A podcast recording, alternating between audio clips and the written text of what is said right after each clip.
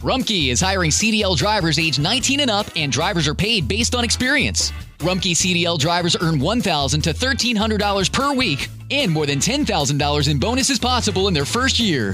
Rumkey drivers are home daily, work in a recession resistant industry, receive great benefits and performance incentives. Start a lucrative career and apply now at rumkeycareers.com. Equal opportunity employer restrictions apply.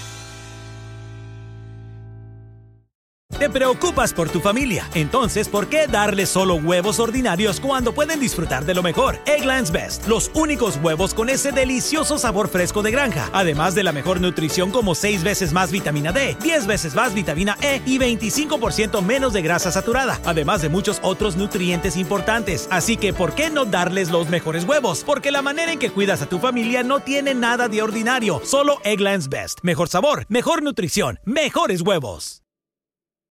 Si algún problema supera los otros problemas en la iglesia, y si algún problema supera los otros problemas en la vida de un cristiano como individuo, es esta ausencia creciente de discriminación espiritual. Y este es el problema primordial.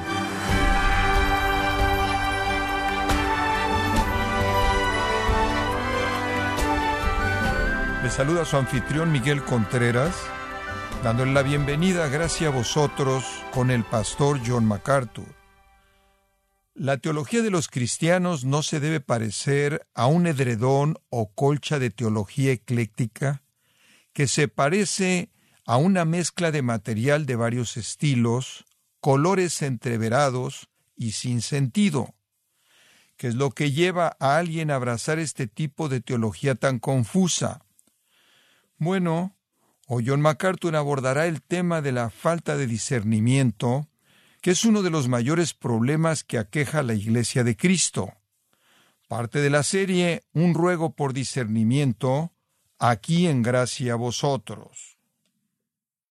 Conforme estaba pensando a qué me dirigiría esta semana en nuestras capillas juntos, en cierta manera me hice la pregunta, ¿qué es lo más importante de lo que podría hablar? ¿Cuál es el asunto más importante que vamos a enfrentar conforme vivimos nuestras vidas cristianas en este mundo, dado el hecho de que conocemos al Señor Jesucristo, dado de que dado el hecho de que entendemos la teología de la justificación y santificación y todo eso, qué es lo que realmente necesitamos conocer? Y pensé que esta es una institución educativa, todo tiene que ver con el aprendizaje, adquirir conocimiento, un, un cúmulo de conocimiento para que sean verdaderamente personas preparadas. Pero más que eso, el conocimiento solo tiene valor si se vuelve la fuerza contundente en las decisiones que tomas. Realmente es la cúspide de la insensatez tener mucho conocimiento y después tomar malas decisiones. Entonces, al final, el conocimiento debe llevar a la sabiduría, particularmente si el conocimiento incluye la verdad de la palabra de Dios. Eso debe contribuir de manera seria a la sabiduría que muestras en las decisiones que tomas en la vida. Y tu vida va a ser la consecuencia de tus decisiones. Digo, vive la vida, tomas decisiones, tomar las decisiones correctas es crítico, es crucial. Tomar las decisiones equivocadas obviamente es algo crítico en un sentido negativo. Pero la vida se vuelve una serie de decisiones. ¿Cuál es el criterio para que tomes decisiones que necesitas tomar para asegurarte que al final puedes ver hacia atrás en tu vida y estar agradecido por toda la bendición de Dios que has disfrutado? Quiero ayudarte con eso un poco. Otra manera de abordar el tema sería hacer la pregunta, ¿cuál es la necesidad más grande? La gente me pregunta esto todo el tiempo, ¿cuál es la necesidad más grande de la iglesia en la actualidad? ¿Cuál es la necesidad más seria? ¿Qué es lo que ves tú como el problema más grande en el cristianismo, el problema más grande en la iglesia? Es simple para mí responder eso. El problema más grande en la iglesia en la actualidad es la ausencia de discernimiento. Es una falta de discernimiento. Es el problema más grande con la gente cristiana toman decisiones malas, aceptan lo equivocado, aceptan la teología equivocada, tienden a irse con la enseñanza falsa, no son sabios en quienes siguen, qué escuchan y qué leen. Les voy a contar una anécdota simpática que en cierta manera nos dirige aquí para hablar del discernimiento. Fue hace varios años atrás que mi hijo Marcos, quien se graduó de la universidad, firmó un contrato para jugar béisbol con los Cardenales de San Luis. Y él dijo, no sé a dónde me van a asignar, pero ¿podrías traerme mi auto? A donde quiera que vaya a estar, voy a necesitar mi auto, ¿me lo podrás traer? Y yo pensé, bueno, tú sabes, Palm Springs o Arizona sería fabuloso. lo asignaron a Savannah, Georgia. Y él tenía este pequeño Honda y lo iba a tener que manejar de aquí hasta Savannah, Georgia. ¿Pero qué va a ser un papá? Yo le dije, claro, te traigo tu auto y lo voy a llevar ahí cuando comience la temporada y estés listo para el entrenamiento de primavera. Entonces me subí a este pequeño Honda y ahí salí, y ahí cambiando entre las cinco velocidades. Finalmente llegué a Arkansas. Iba ahí por el campo, por estos montes, y vi un pequeño letrero, uno de estos letreros de madera hechos a mano, con la palabra cobijas. Ahí pensé, bueno, voy a estar fuera una semana haciendo esto, quizás puedo comprarle una cobija a Patricia, le va a gustar y le encantan las, las colchas, probablemente son hechas a mano, será algo bonito. Entonces me metí por este camino de terracería, por donde apuntaba la pequeña flecha que decía colchas, Iba manejando ahí por la lluvia y el lodo y llegué a esta cabaña, realmente una especie de cabaña, como con una de esas puertas francesas, y entré al patio ahí en la lluvia y realmente estaba oscuro, lleno de humo. Y en cierta manera vi así como preguntando, ¿hay alguien aquí? Después dije, hola, y esta voz desde adentro responde, ¿qué quieres? Y yo dije, quiero una colcha. Me ayudó a entrar y entré por la puerta y estuve ahí listo y enfrenté una situación mala. Y yo dije, bueno, vi el letrero de las colchas y me pregunté si usted sabe, podría haber algunas colchas. Y después vi a mi izquierda y vi a este hombre sentado en este sillón enorme, barato, todo desgastado. Y yo sabía que había estado ahí sentado por años. Digo, simplemente estaba ahí sentado. Y a su izquierda tenía apilados todo tipo de revistas y periódicos, y a su derecha tenía videos, y él tenía dos televisiones y dos dispositivos para videos. Digo, él bien pudo haber sido una estatua. Y él dijo, mi nombre es Johnny. Yo le dije, bueno, Johnny, tienes mucha literatura ahí. Y vi, y él tenía libros escritos por James Dobson, y tenía libros de la comunión de unidad, del unitarianismo, él tenía cosas de los mormones, tenía revistas de ciencia cristiana, tenía literatura de la Iglesia de Dios del mundo, él tenía cosas de Moody, tenía todo tipo de cosas ahí. Yo le dije, ¿sabes una cosa? Tienes una mezcla de cosas ahí. Y nunca olvidaré lo que dijo. Él dijo, hay bien en todo esto. Hay algo bueno en todo eso. Esa es una falta de discernimiento, ¿no es cierto? Después, de pronto, su esposa me dice, tengo la colcha para usted. Y él se fue atrás y ella dijo, yo la hice. Ella entró ahí, salió con la colcha más fea que jamás has visto. No tenía patrón alguno, no había un color o patrón en particular. Entonces no sabía qué decirle a esta señora y entonces le dije, esa es una colcha. Ella dijo, yo la hice.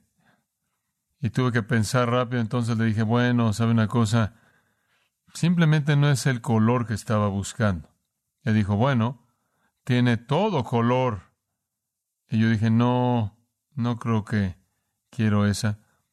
Y les agradecí y me fui y salí. Me di cuenta de que ella había tejido, había cosido en esa colcha la teología de su marido, en cierta manera metafórica. Esa colcha era como una metáfora de la teología de su marido. Era muchos pedazos de nada cosidos que no tenían sentido. Ese pequeño incidente, lo recuerdo, por cierto, le compré a mi esposa una colcha en otro lugar en Arkansas. Salió bien, un azul, ustedes saben, simplemente azul. Pero me di cuenta, conforme pienso en eso, fue una especie de experiencia simbólica, sin discernimiento, sin discriminación teológica, y ella no tenía discriminación en términos de belleza. ¿Saben una cosa? Las vidas de tantas personas son así. Simplemente son colchas feas que no tienen sentido, que no tienen un patrón, no hay razón, simplemente pedazos y partes de la vida todos cosidos sin ningún patrón en particular. Indiscriminados. Me temo que eso es bastante típico de la escena evangélica contemporánea. Hay una falta de precisión en la manera de pensar, hay una falta de coherencia, hay una falta de integridad. Simplemente es una mezcla de todo. Escuchando a todo mundo, leyendo cualquier cosa sin emitir ningún juicio en particular. De hecho, emitir un juicio puede verse como algo no cristiano. Una credulidad interminable, cualquier cosa y todo, nada más que tiene que haber bien en todo. ¿Cómo te atreves a cuestionar la perspectiva de alguien en algo? Y realmente creo que debido a esta actitud en el cristianismo evangélico, el cristianismo bíblico como lo conocemos, está peleando por vivir. Es sorprendente pensar en esto. Pero por la gracia e intervención de Dios, el cristianismo bíblico que ustedes y yo conocemos podría dejar de existir si quedara en manos del consenso evangélico general. Entonces me parece que si algún problema supera a los otros problemas en la iglesia, y si algún problema supera a los otros problemas en la vida de un cristiano como individuo, es esta ausencia creciente de discriminación espiritual, en mi juicio, y este es el problema primordial.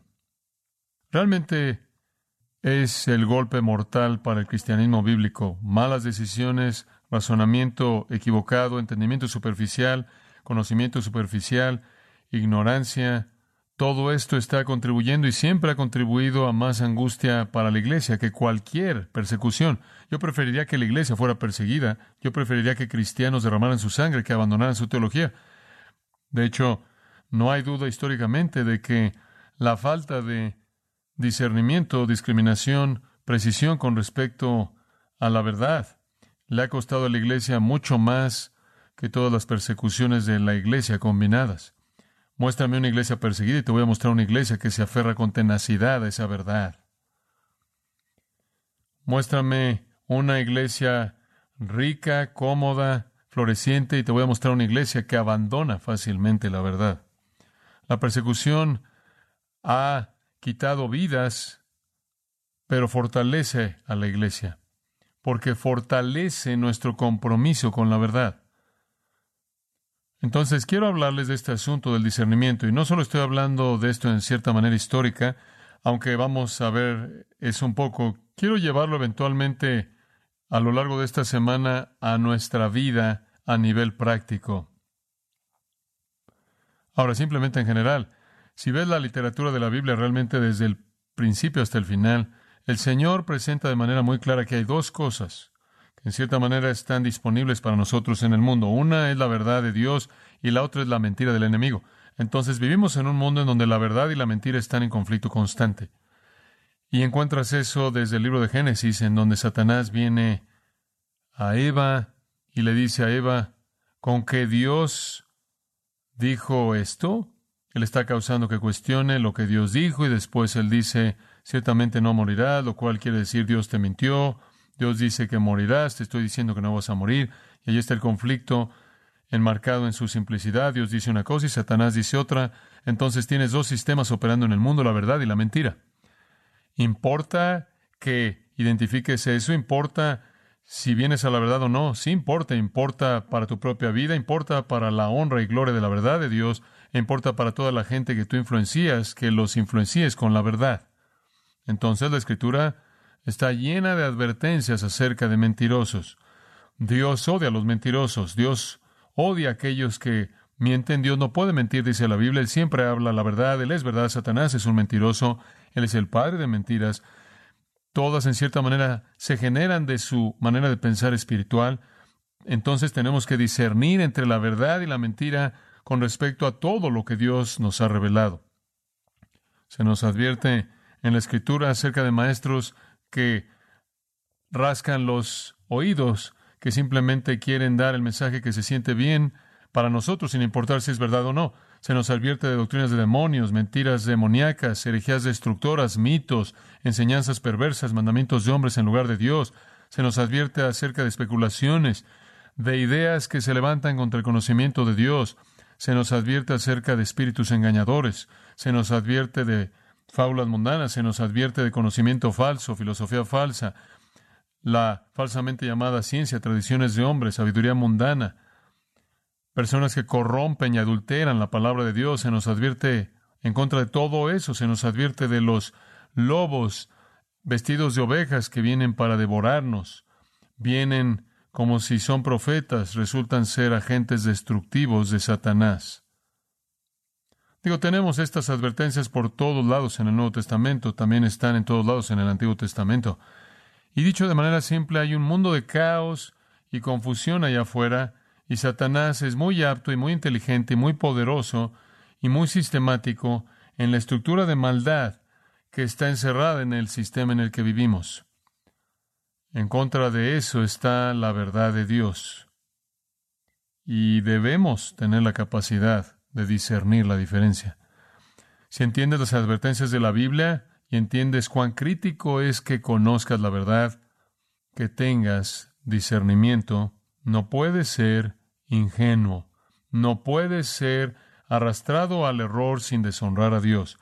Dios es verdad, Él ha revelado la verdad, Él ama la verdad, Él te ha dado el Espíritu Santo para guiarte a toda la verdad, Él te ha dado su palabra, la cual es verdad. Cuán terrible es pensar que puedes desviarte a las mentiras. Pero la gente lo hace todo el tiempo, incluso gente que se siente en iglesias bajo con mucha frecuencia enseñanza débil. Permítanme darle una ilustración de lo que podemos estar hablando. Vayan a Mateo capítulo 16. Mateo capítulo 16. Simplemente una ilustración simple. Vienen los primeros cuatro versículos aquí. Los fariseos y los saduceos nunca se podían haber unido en nada excepto en su odio mutuo hacia Jesús. Vinieron, como con frecuencia lo hacían, los fariseos y los saduceos para tentarle, le pidieron que les mostrase señal del cielo. Mas él respondiendo les dijo, Cuando anochece decís buen tiempo porque el cielo tiene arreboles, y por la mañana hoy habrá tempestad porque tiene arreboles el cielo nublado. Hipócritas, que sabéis distinguir el aspecto del cielo, mas las señales de los tiempos no podéis. Lo que Jesús les dijo es interesante. Él dijo, ustedes son autoridades religiosas, Ustedes son la élite religiosa y francamente su manera primitiva de identificar o discernir el clima es mejor que su discernimiento espiritual. Eso es lo que está diciendo. No pueden discernir las señales de los tiempos. Lo que él quiere decir con eso es que no pueden discernir asuntos espirituales, ni siquiera saben si se están dirigiendo al Mesías de Dios, ni siquiera entienden que el reino de los cielos ha venido a ustedes. Ustedes son meteorólogos no sofisticados, pero son mejores en eso de lo que son en su teología. Entonces, este es el asunto de lo que quiero hablar un poco, la capacidad de distinguir entre lo falso y lo verdadero, lo cual es esencial y posible para ti como cristiano para que puedas tomar la decisión correcta. Dos pasajes que en cierta manera preparan el estudio. Vayan al final de 2 Corintios por un momento, capítulo 11. Capítulo 11. Ojalá me toleraseis un poco de locura, versículo 1, 2 Corintios 11. Y Pablo siempre obviamente tuvo muchos problemas con la iglesia corintia. De manera repetida, no cumplieron con sus esperanzas y deseos para ellos, cayendo en todo tipo de patrones pecaminosos, como también creyendo a falsos maestros. Y aquí estaba su preocupación, versículo 2, porque os celo con celo de Dios. Y quiero presentarlos algún día como una virgen pura a Cristo, cuando entren en su presencia como una virgen pura, entonces tengo este celo piadoso, los he ligado a Cristo y quiero mantenerlos puros hasta que lo hasta que se encuentren con él, pero temo versículo 3 que como la serpiente con su astucia engañó a Eva, vuestros sentidos sean de alguna manera extraviados de la sincera fidelidad a Cristo. Eso temía él, él tenía miedo de que en sus mentes fueran desviados de la simplicidad y pureza de devoción a Cristo. Versículo 4. Porque si viene alguno predicando otro Jesús que el que os hemos predicado, o si recibís otro espíritu que el que habéis recibido, otro evangelio que el que habéis aceptado, bien lo toleráis. Lo toleran. Otro Cristo, otro evangelio, otro espíritu, y ni siquiera tienen un problema con eso. Les falta discernimiento. Mi gran temor, mi gran temor es este que sean engañados. Les puedo decir como pastor, les puedo decir como presidente, ese es un gran temor que tengo por ustedes. Pasado con personas que han pasado por la universidad y se han graduado y se han desviado en alguna enseñanza falsa que deshonra a Dios, algunas mentiras.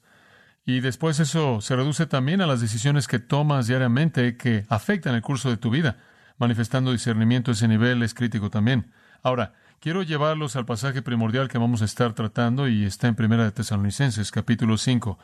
Ahora, este es un pasaje muy importante de la Escritura. Es uno de esos grandes pasajes de resumen en los que el apóstol Pablo resume lo que podrías llamar puntos clave, elementos básicos de la vida cristiana. Versículo 16, estad siempre gozosos. Versículo 17, orad sin cesar. Versículo 18, dad gracias en todo. Versículo 19, no apaguéis el espíritu. Y después viene el versículo 20, 21 y 22, y allí es en donde queremos concentrarnos. No menospreciéis las profecías eso sería revelación de Dios. No menosprecien la revelación de Dios mediante voceros que hablan en nombre de Él. Examinadlo todo, retened lo bueno, absteneos de toda especie de mal. Ahora esto virtualmente es un llamado al discernimiento, un llamado al discernimiento. Regresemos y en cierta manera desmenucemos el texto, versículo 20, no menospreciéis, no reduzcan, eso es lo que la palabra griega significa, no tomen a la ligera, no tengan en poco, no lo traten como algo trivial o insignificativo las palabras proféticas, profetellas, ¿qué es profetellas? Es el don de interpretar la voluntad divina, es el don de interpretar el propósito divino. Es la capacidad para la proclamación pública de la palabra de Dios. Lo que le está diciendo es, no menosprecien la predicación, no menosprecien la presentación de la voluntad divina. No tengan en poco la predicación. Podríamos decir unas cuantas cosas de eso en un día en el que la predicación con frecuencia es menospreciada, pero él dice, no tengan en poco la predicación, no la traten a la ligero, de manera trivial, no la reduzcan, aunque muchas personas hacen eso en la actualidad. Pero mientras que están oyendo la predicación y mientras que están elevando la profetellas, el don de interpretar y proclamar la voluntad divina, hagan esto. Examinen todo cuidadosamente. Eso es lo que esa palabra significa. Examinar es dokimazo, una palabra griega muy importante. Una palabra muy conocida, por cierto, para los alumnos del idioma del Nuevo Testamento, usada con mucha frecuencia para referirse a algo que es probado algo que es probado con mucho cuidado para revelar su legitimidad, algo que está sujeto a escrutinio, análisis. Algunas veces es usada de probar metales para determinar el grado de su pureza. Prueben todo lo que oyen. Sean como los vereanos nobles, él está diciendo, escudriñen las escrituras para determinar si estas cosas de hecho son así. Si has tenido la oportunidad de venir a la Universidad Masters y ser preparado aquí, instruido aquí y salir de aquí, debe ser la persona que esté en el frente de la línea de batalla en términos de evaluar lo que oyes, lo que otros oyen. Deberías estar en la línea frontal del discernimiento. Deberías ser útil en el proceso de dokimatsu. Prueba todo. Prueba todo para determinar que es verdad. Y él dice, cuando encuentres lo que es bueno, aférrate a él. No lo sueltes. Por otro lado, versículo 22, lo que se ve mal, lo que es esquema, aquello cuya forma la palabra abstener significa aléjalo de ti, debes tener la capacidad de hacer esa distinción. La precisión es todo, el discernimiento es todo. Digo, si fueras a visitar al médico y eh, estuvieras teniendo dolores de cabeza severos, dolores de cabeza que te debilitan, si fueras al médico y el doctor dijera, bueno, podrían ser muchas cosas. Podría ser un tumor cerebral fatal que está creciendo, o podría ser demasiado azúcar, tomar demasiado refresco, o podría ser simplemente estar afuera en el sol. Pero tú puedes creer lo que quieras. Eso no es útil. Eso no es útil. Podrías decir, bueno, escojo creer que simplemente estar afuera en el sol, entonces voy a usar un sombrero, tomar tanta Coca-Cola como quiero. Eso no es útil. Lo que quieres saber es la verdad acerca de tu condición. ¿Por qué? Si demandamos tal precisión en esa área, no demandamos precisión en la esfera espiritual y en la interpretación de la verdad divina. Prueba todo. Fue dicho del rey David, segundo de Samuel 14, 17, que él pudo discernir el bien y el mal Pablo dijo, aprendan lo que es agradable al Señor, es lo mismo. Aférrate a lo que determinas que es calos. Calos es lo que es noble inherentemente, lo que es inherentemente verdadero, lo que es inherentemente correcto y justo y genuino. Entonces, cuando estás escuchando la predicación, o cuando estás leyendo lo que está escrito, o cuando estás oyendo a alguien promover algo, examínalo con cuidado, pruébalo. Y la prueba siempre es la escritura, como los vereanos que escudriñaron las escrituras para ver si estas cosas eran así. Cuando determinas que algo es bueno, aférrate a eso, agárralo, no lo sueltes. Y por otro lado, como dije en el versículo 22, si no es bueno, si es malo, en cualquier forma, la palabra literalmente significa evítalo. Apo es el prefijo, manténlo lejos de ti. Sepárate de manera total de eso, no te sientes debajo de eso, no expongas tu mente a eso. Tiene una influencia corruptora. Y la maldad, por cierto, siempre es entendido en un sentido activo. Nunca es algo estático. No puedes jamás jugar con la maldad como si fuera algo completamente objetivo, algo fijo, algo estático.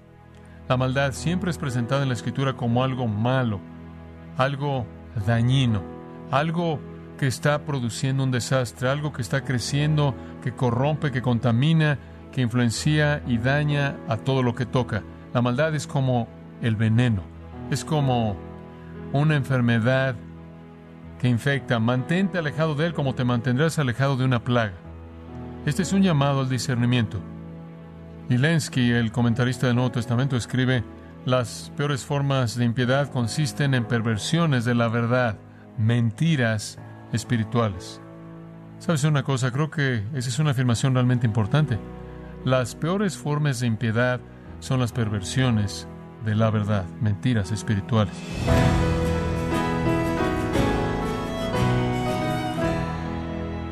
John MacArthur nos recordó que históricamente la falta de discernimiento, discriminación y precisión con respecto a la verdad le ha costado a la Iglesia mucho más que todas las persecuciones juntas. Esto es parte del estudio Un ruego por discernimiento, aquí en gracia a vosotros. Estimado oyente, tenemos a su disposición el libro Nada más que la verdad, en donde John MacArthur muestra cómo defender el Evangelio en un mundo escéptico que está plagado de ateísmo práctico y relativismo moral. Adquiéralo en gracia.org o en su librería cristiana más cercana.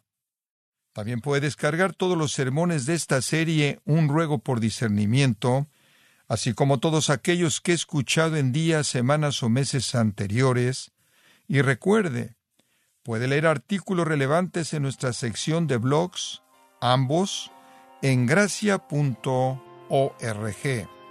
Si tiene alguna pregunta o desea conocer más de nuestro ministerio, como son todos los libros del pastor John MacArthur en español, o los sermones en CD, que también usted puede adquirir, escríbanos y por favor mencione la estación de radio por medio de la cual usted nos escucha en Gracia a Vosotros.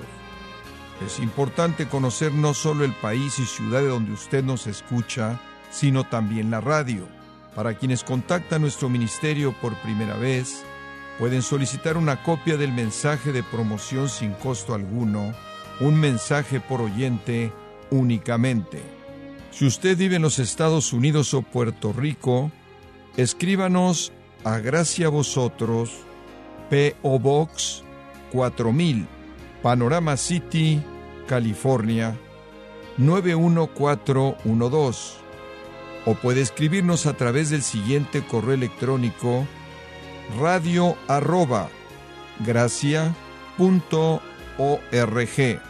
Bueno, en nombre del pastor John MacArthur de nuestro redactor Rubén Rocha y del personal de este organismo, le damos las gracias por su tiempo y sintonía invitándole a que nos acompañe en la próxima edición y juntos continuar desatando la verdad de Dios un versículo a la vez, aquí en Gracia a Vosotros.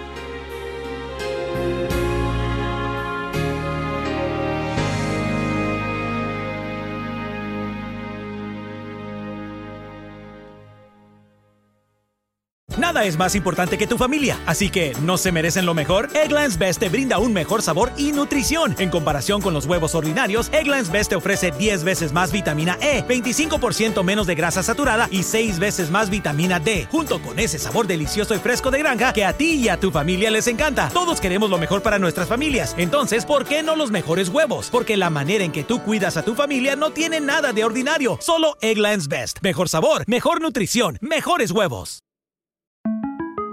Para celebrar los precios sorprendentemente bajos de State Farm, le dimos una letra sorprendente a esta canción. Sorprendente, State Farm es. Con esos precios tan bajos, ahorro mes a mes. Sorprendente, State Farm es. Yo quiero esos precios bajos, ahorrar es un placer. Como un buen vecino, State Farm está ahí.